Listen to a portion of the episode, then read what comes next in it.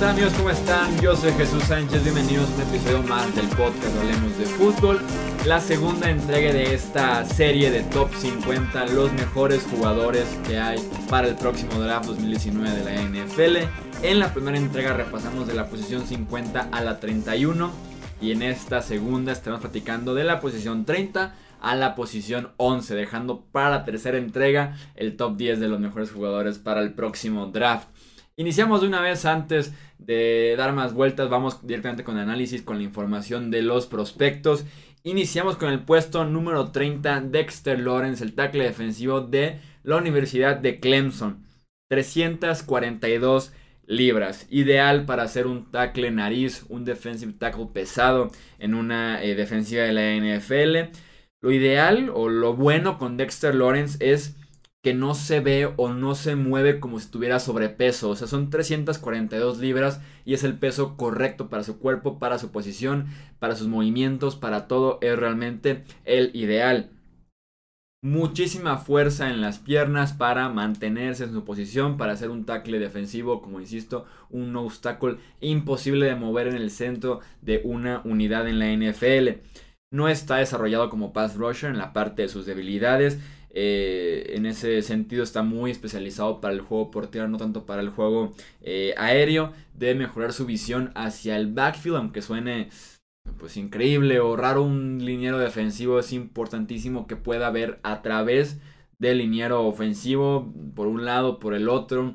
Eh, para poder ubicarse dónde está el balón, si ya el corredor sí ya se fue hacia el lado izquierdo, el lado derecho, entonces es importante que analice la posición en la que está el coreback, donde está el running back para poder hacer la jugada. Debe usar mejor su fuerza. En ocasiones creo que intenta movimientos muy finos en lugar de simplemente ir hacia adelante con sus 342 libras de peso. Número 29, AJ Brown, el wide receiver de Ole Miss. Balance y control cuando corre sus rutas. Planta muy bien su pie, hace un corte preciso, consigue separación y esa es la base de su juego, constantemente abierto. Muy buena habilidad también para conseguir yardas después de la recepción. Tuvo dos últimas temporadas en Ole Miss sumamente productivas. En 2017, 75 recepciones, 1252 yardas y 11 touchdowns. 2018, 85 recepciones, 1320 yardas y 6 anotaciones. Debilidades, el 69% de sus recepciones vinieron en el slot, o sea, está proyectado para la NFL para jugar por adentro de los números. No tiene velocidad suficiente para hacer un peligro en rutas verticales. También esta misma falta de velocidad no le permite jugar por afuera los números, pero sí su agilidad y aceleración y desaceleración para jugar como receptor en el slot. Y tiene por ahí, así como por ahí perdido, un sueño frustrado con ser jugador de béisbol profesional, que aunque suene raro, pero también puede ser una debilidad o algo que mantenga un equipo de la NFL no alejado, pero sí con ciertas precauciones sobre AJ Brown. Número 28 nos encontramos con Marquise Brown, el wide receiver de la Universidad de Oklahoma.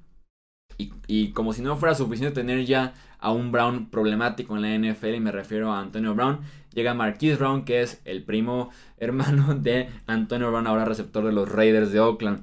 Hablando de Marquise Brown, eh, juega siempre a máxima velocidad, tiene realmente velocidad por naturaleza. Son esos atletas que sabes que nacieron corriendo rápido y lo hacen también ahorita. Eh, tiene un repertorio amplio en su corrido de rutas. Desacelera, usa su cabeza y sus hombros para vender cierta ruta y de la nada corta, regresa al coreback, se va a vertical. Tiene muy buen repertorio para conseguir yardas de separación. Es buenísimo encontrando el balón en rutas largas, aunque no lo crean. Es un reto complicado, es difícil no solo correr la ruta vertical y estar abierto, sino poder localizar el balón en el aire y hacer el ajuste necesario para hacer una recepción de 40, 50 yardas y Marquis Ron es especialista en ese tipo de recepciones. Debilidades, muy, pero muy, pero muy delgado para la posición. Apenas 166 libras y menos de eh, 5 10 en su estatura. Entonces es un receptor muy, pero muy ligerito. El molde, por ejemplo, de Deshaun Jackson, para que se lo puedan imaginar, ese es Marquise Brown muy limitado por eso mismo de la estatura y del peso para pelear por el balón en el aire. O sea, no le puedes pedir prácticamente que gane una recepción 50-50. y tiene un radio limitado porque muy pero muy seguido ve recepciones que hace con su cuerpo en lugar de con sus manos. Número 27, Nasir Adderley, el safety de Delaware. Es un excelente atleta de pies rápidos, fácil cambio de dirección. Tiene una velocidad extra para llegar de lateral a lateral en cobertura de pase.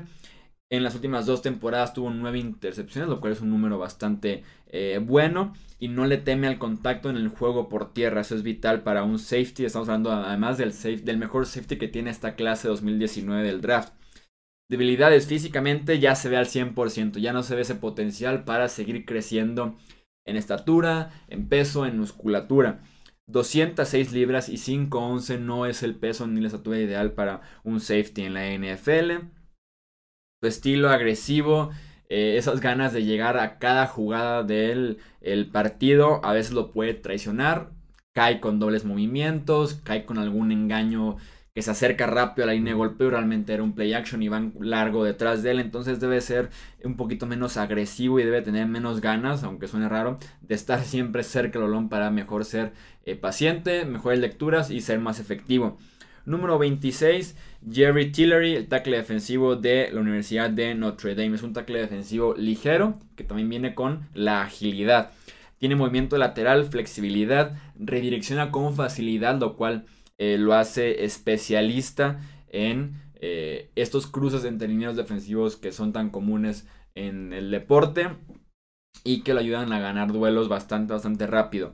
Creo que recorre yardas también con facilidad, es excelente en cruces en su primer paso y genera movimiento en la línea desde que inicia la jugada. O sea, no es un tackle defensivo que eh, inicia la jugada, tarda 2 segundos, empieza a moverse lateralmente y gana su duelo, no.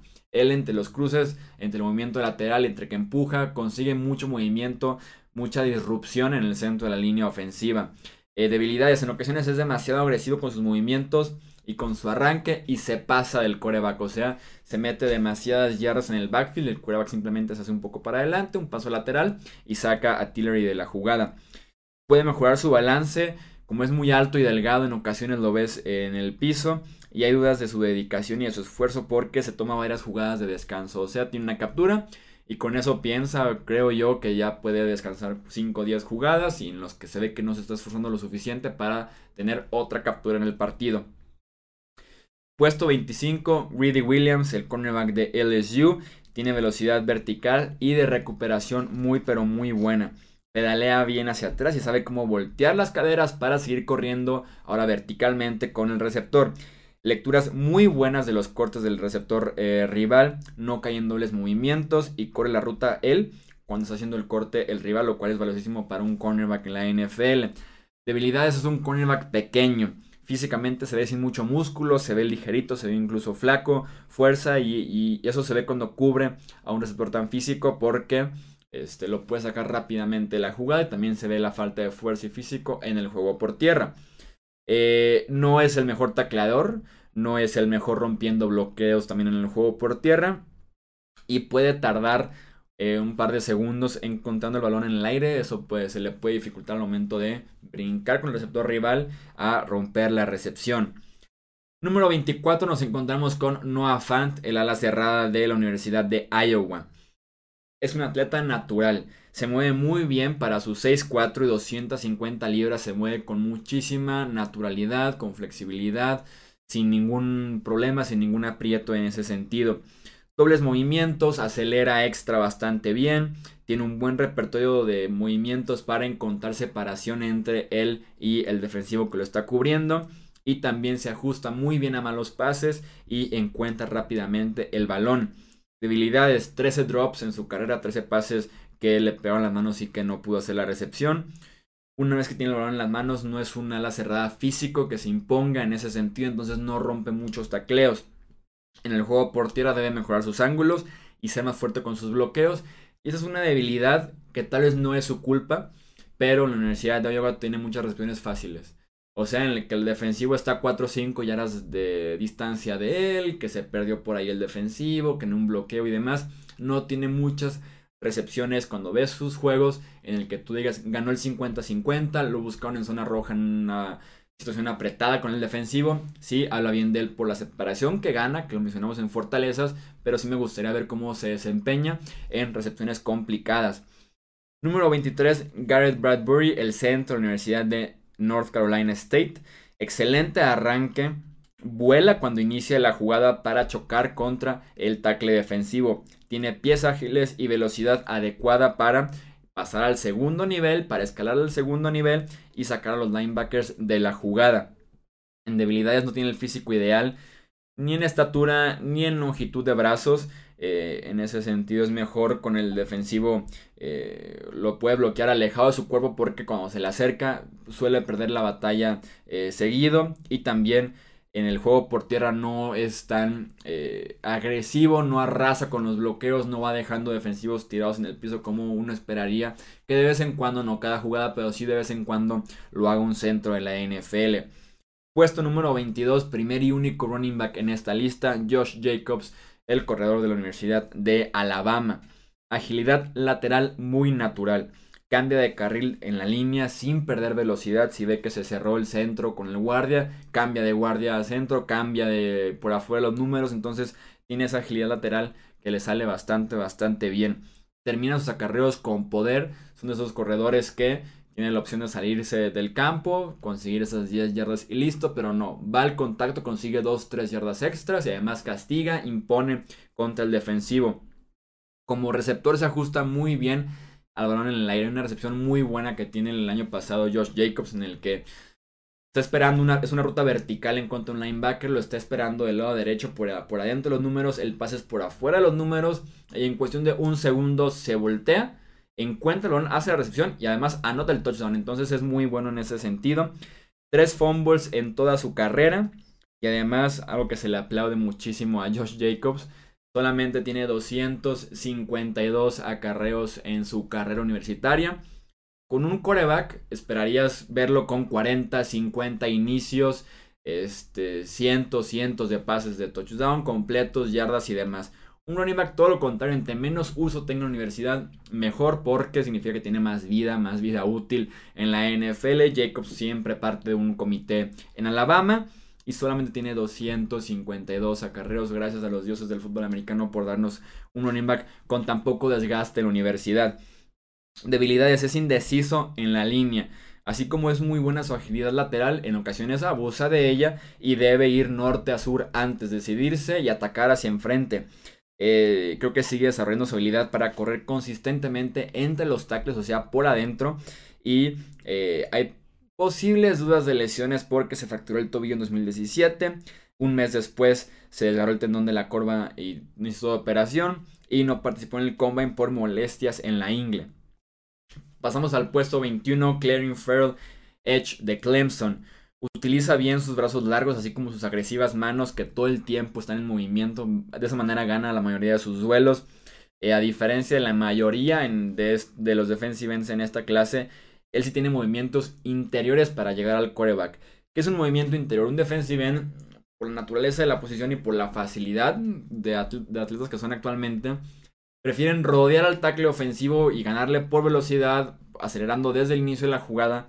Y pocos tienen movimientos internos en el que van de afuera hacia adentro, ya sea en giro, ya sea con el brazo, como le dicen, como la abrazada del nado este, hay repertorio para ir de adentro hacia afuera y pocos lo hacen en la clase. Muchos prefieren abusar de su velocidad y de su aceleración. Pero él sí tiene ese tipo de movimientos de afuera hacia adentro porque puede llegar al quarterback de distintas maneras, ya sea por adentro o también lo puede hacer bastante bien por afuera. Fue capitán de en 2018 de Clemson, que fue campeón nacional e inició 44 partidos en su carrera universitaria. Debilidades, no tiene explosividad, o atleticidad natural, o sea, no es el mejor jugador en ese sentido en el campo. No se mueve con facilidad alrededor de los tackles ofensivos, por esto mismo que no tiene una aceleración y una velocidad de élite. Y en ocasiones trata de compensar esta falta de un inicio de jugada fuerte con arrancar antes que los demás, lo que provoca castigos de offside. Número 20 tenemos a Montez Sweat, Edge de la Universidad de Mississippi State. Tiene la estatura, el peso, el músculo de un defensive end de la NFL. Tiene pies ligeros que le permiten arrancar fuerte, ganar espacio en cuestión de segundos. Es importantísimo con un defensive end este aspecto. Arranca rápido y en cuestión de un segundo de estar a 5 o 6 yardas del tackle, ganar yardas rápido con la zancada y estar ya iniciando el contacto con el tackle ofensivo.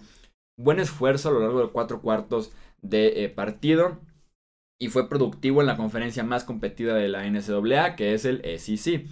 Debilidades, movimiento poco natural, le falta flexibilidad, agilidad para darle la vuelta al tackle ofensivo por afuera.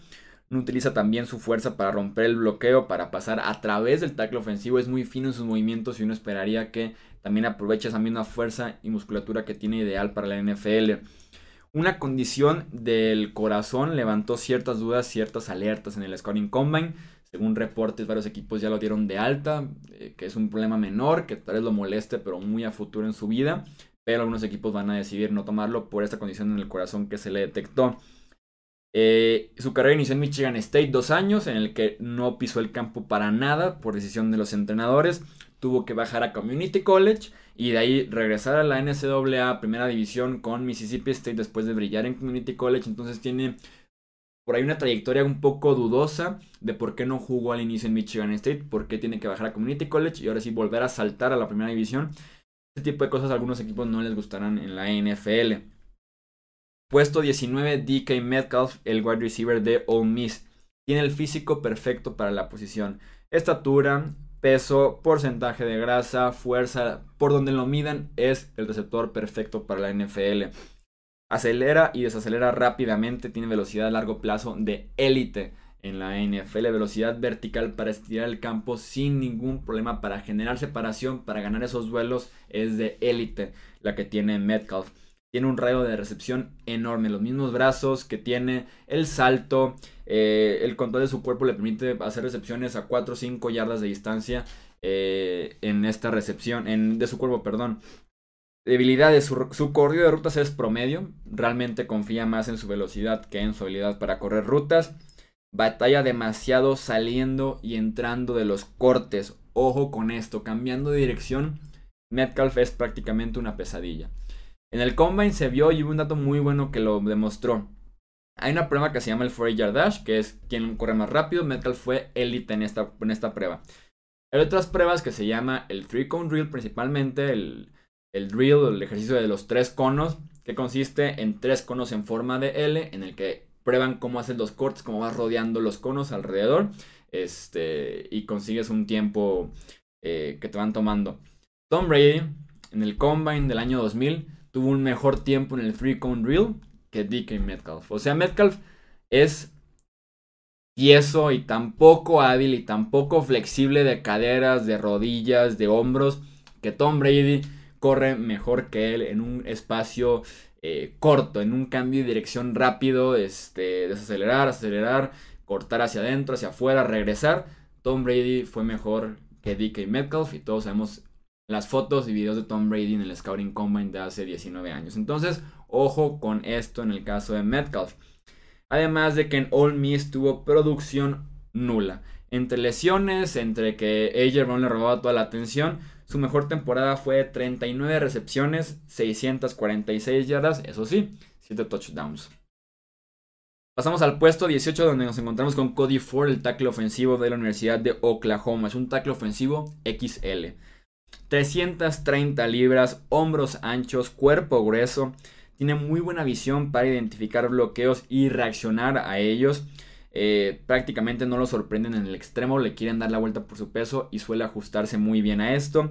Tiene manos y golpe inicial muy pero muy pesados y muy fuerte en el caso del golpe inicial. Debilidades, malos números en el Scouting Combine y en el Pro Day porque no es el mejor atleta en ese sentido. Eh, debe hacer un mejor trabajo cuando avanza al segundo nivel, o sea, cuando busca a quién bloquear después del dinero defensivo, busca un linebacker, debe hacer un mejor trabajo en ese sentido. Y en ocasiones confía de más en sus brazos largos, en su fuerza y no acompaña a estos dos con técnica de pies. En la NFL es el paquete completo porque no basta brazos y eh, fuerza para bloquear un defensivo. Rashan Gary Edge de Michigan es el puesto número 17. Es un atleta de otro mundo para ese tamaño. 6'4, 277 libras y se mueve como un linebacker externo sin ningún problema. Muestra el potencial de un jugador dominante, con explosividad en su arranque y pies muy pero muy ágiles para ese tamaño de cuerpo. Juega con balance y con buen nivel de hombreras y de casco. Debilidades. Estamos hablando de un jugador que mide 6'4, 2'77, programa grande, buenos entrenadores con Jim Harbaugh staff de entrenadores. Y la producción. Tiene 24 tacleos para pérdida y 10.5 capturas de coreback en 4 años de carrera. Eso lo hacen otros jugadores en apenas una temporada. 24 tacleos y 10.5 capturas de coreback.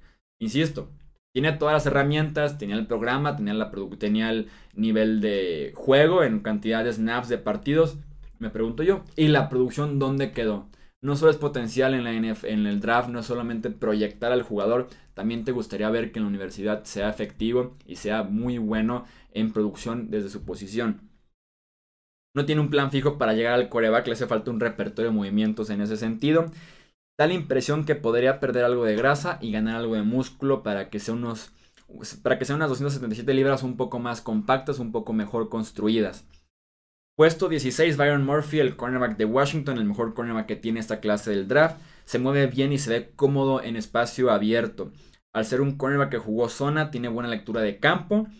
Eh, reacciona bien al quarterback, sabe cuándo abandonar su receptor e ir por la intercepción. Y justamente en ese sentido tiene muy, pero muy buena producción. 27 eh, pases defendidos, 7 intercepciones en apenas 20 partidos en la Universidad de Washington. Muy buena habilidad para encontrar y pelear el balón en el aire. Debilidades es un cornerback ligerito, apenas 190 libras, no es tampoco el más alto en la posición. Cuando juega hombre a hombre debe ser más agresivo, más físico para poder romper el timing de la ruta entre el receptor y el coreback. Encontramos aquí a nuestro segundo coreback en la lista. Se trata de Wayne Haskins, el coreback de Ohio State. Tiene un talento de brazo especial. No tiene ningún problema con la velocidad en sus lanzamientos. Puede llegar a cualquier zona del terreno, puede ir vertical 30-40 yardas. Eh, pases cortos, medianos, largos, cerca del lateral, te puede hacer prácticamente cualquier pase por eso, porque es un talento de brazo especial. Permite que las rutas se desarrollen, se mantiene alto, vertical, busca muy bien a sus receptores en la bolsa de protección y se convirtió en el sexto jugador en la historia de la primera división de la NCAA con 50 o más pases de touchdown en una sola temporada. Lo que les digo, potencial y proyección, pero también con producción de la mano. Eh, debilidades de Dwayne Haskins debe ser mejor con sus, eh, en sus pases que requieren del toque para ser completados. O sea, aquellos que eh, requieren más de precisión y menos de velocidad. Rutas cortas, un pase eh, pantalla, una ruta wheel route que sea más del toque de poner el balón así muy delicadamente en esa zona. Haskins no puede hacer ese tipo de pases, por lo menos no consistentemente. tiene pies muy pesados, le falta creatividad al moverse en la bolsa y también al salir de ella. Parece que mejor se enreda ahí, se le nubla la visión, los pies le pesan bastante en la bolsa como si estuviera caminando en lodo y permite prácticamente la captura del solo. Eh, se puede casar con su primera lectura en muchas ocasiones, o sea, se le queda viendo al receptor número uno hasta que se, hasta que se desmarque y eh, ahora sí va con él, si no, no cambia tan rápidamente de lectura. Perdón, y apenas tiene un año como titular en Ohio State. Puesto número 14, Jawan Taylor, el tackle ofensivo de la Universidad de Florida. Físico adecuado, con un peso muy bien distribuido. Eh, ágil de pies y de reacción. Se mueve bien cuando está en campo abierto, cuando tiene espacio, no tiene ningún problema con salir al pase pantalla. El acarreo por afuera los números, que lo dejen uno a uno aislado con un pass rusher, lo puede hacer bastante bien Jawan Taylor. Debilidades, manos lentas y en ocasiones muy fuera del lugar. Eso es simplemente técnica que le pueden pulir en la NFL. Juega muy vertical en ocasiones. No habla las rodillas eh, o abandona esta posición desde muy temprano. Cuando sí, está bien, está bien su base de rodillas dobladas, un buen nivel de hombreras y de casco. Inicia la jugada bien, pero rápidamente se aleja de esa posición. Debe de mantener esto hasta que se termine la jugada prácticamente. Puesto número 13, Jeffrey Simmons, el tackle defensivo de Mississippi State. Físico desarrollado para la posición, se ve maduro, se ve completo ya su físico como liniero defensivo. Se veía injusto jugando contra otro eh, tackle ofensivo universitario o incluso con sus mismos compañeros. Él se veía como un hombre entre niños. Eh, tiene fuerza bruta. Trata mal al liniero, al liniero ofensivo que tiene enfrente. Realmente lo trata y lo mueve como con desprecio, con esa fuerza que uno buscaría, esa actitud de un liniero defensivo en la NFL. Manos pesadas y muy agresivas agilidad suficiente para rodear al centro o al guarda que tiene enfrente. Y en 28 inicios en Mississippi State tuvo 32.5 tacleos para pérdida de yardas. Debilidades, se desgarró el ligamento anterior cruzado en febrero y podría perderse toda su temporada de novato. Cuando se preparaba para este proceso del draft, el Scouting Combine, el Pro Day, visitar a cada equipo que estuviera interesado en él, se desgarró el ACL y podría no jugar como novato, lo cual es un golpe durísimo porque estaba proyectado para hacer una selección top 15, tal vez hasta top 10 en el próximo draft. Y eh, podría caer por lo menos al veintitantos, tal vez final de la primera ronda, un equipo que no esté tan urgido de producción desde novato, que confíe en el proceso de recuperarse de la rodilla y jugar para 2020. Eh, es inconsistente a veces midiendo el centro del balón y arrancando, o sea, arranca tarde cuando el balón ya es centrado y no tiene un repertorio tan desarrollado para llegar al coreback. Número 12 nos encontramos con Brian Burns, Edge de Florida State. Muy buen arranque y aceleración para ganar por afuera del tackle ofensivo. Fue el jugador revelación del ACC la temporada pasada. Se puede bajar lo suficiente para darle la vuelta y cerrar hacia el coreback en ocasiones eso es muy valioso y el mejor ejemplo es Von Miller en la NFL. Como el defensive end puede así que hacerse chaparrito, hacerse chiquito para que el tackle ofensivo no pueda seguirlo bloqueando hacia abajo. Y de esa manera lo rodean eh, por afuera y llegan al quarterback. Eh, tuvo 25 juegos iniciados, 24 capturas de quarterback. Bloqueó 3 goles de campo en su carrera, de esas estadísticas raras que llaman la atención. Tres bloqueos es bastante para un liniero defensivo en su carrera de tres años en Florida State. Y cambia de dirección con facilidad sin perder tiempo ni desperdiciar movimientos. Debilidades. Tiene apenas 249 libras. Me pregunto, ¿es su peso máximo o puede subir y, en la NFL? Por momentos tuvo problemas estableciendo el extremo en el juego por tierra, por lo mismo de que es ligero.